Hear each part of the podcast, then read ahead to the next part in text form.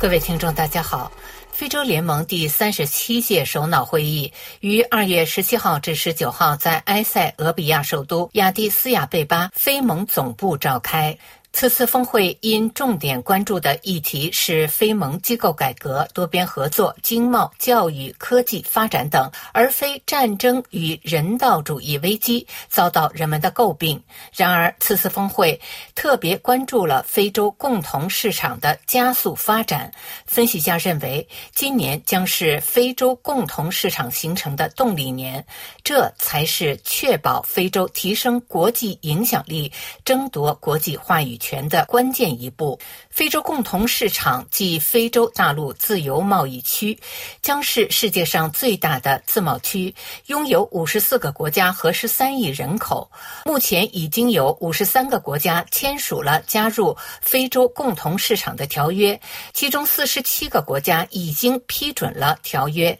摩洛哥三六零新闻网在相关报道中指出，许多专家认为，非洲大陆实现共同市场将是一个缓慢的过程，但一切迹象表明，非洲共同市场的建立势不可挡。二零二二年十月，喀麦隆、埃及、加纳。肯尼亚、毛里求斯、卢旺达和坦桑尼亚七个国家启动了一个先行贸易协议，作为非洲共同市场的试点协议。该试点协议旨在测试非洲自贸区框架内的运营体制、法律和商业政策环境。在先行倡议框架内，交换的产品有九十六种，包括医药、橡胶、钢铁、面食、瓷砖、茶。茶、咖啡、糖、干果等产品。协议国可通过非洲自贸区优惠条件进行交易，尽管目前只涉及少数国家和产品，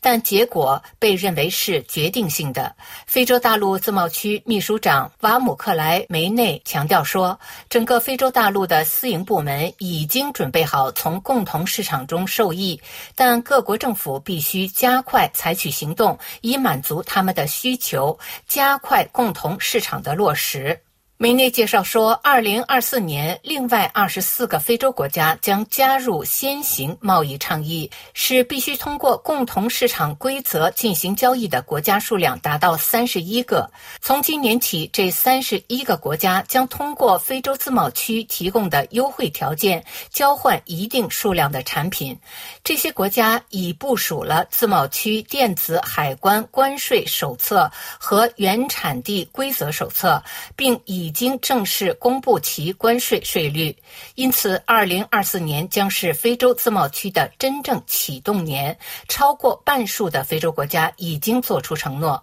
非洲自贸区协议涵盖货物贸易、服务贸易、知识产权和竞争政策等多个领域的多项协议书，但最重要的部分涉及逐步取消关税壁垒。因为关税壁垒构成非洲大陆内部贸易发展的主要障碍，因此非洲自贸区将在 A、B、C 三个关税减让清单的基础上逐步取消关税。A 清单包括签约国在共同市场上交易的百分之九十的产品关税细目，这些产品被视为非敏感产品，将在五年内；不发达国家在十年内逐步取消关税。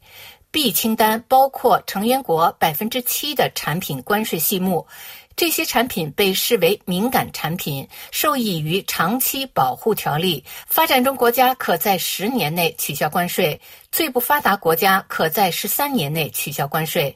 C 清单由成员国百分之三的关税细目构成，占非洲内部贸易总量不超过十的产品，被允许征收最高百分之三的关税。第一阶段协议已于二零二一年一月生效，百分之九十商品的关税将被逐步取消。据世界银行预测，仅这项措施就将有助于加入国到二零三零年实现百分之七的实际增收。关税壁垒并不是非洲内部贸易的唯一障碍。一个泛非支付结算系统已经推出，该金融平台支持非洲市场之间以各国本币进行即时跨境支付。借助泛非支付系统，非洲运营商每年可节省约五十亿美元的支付交易成本。此外，通过这个平台，非洲大陆的运营商在商业交往中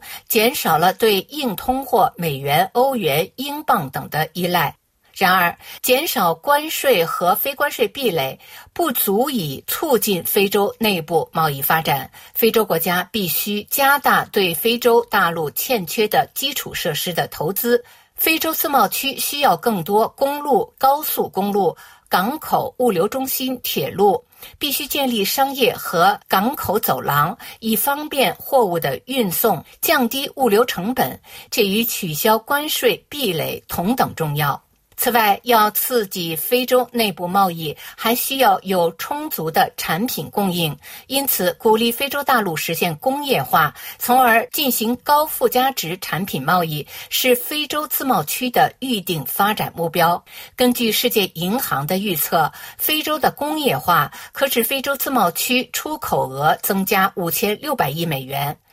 摩洛哥三六零新闻网在相关报道中指出，非洲自贸区已经走在正确的轨道上。这个涉及五十三个国家，拥有超过十三亿消费者和超过三点五万亿美元国内生产总值的共同市场，可以帮助非洲实现经济转型。目前，非洲内部贸易只占总贸易量的百分之十四点四，而欧洲内部贸易占比为百分之六十三，亚洲内部贸易占比为百分之五十八。可见，非洲内部贸易发展潜力巨大。以上是今天的聚焦非洲，我是桑宇。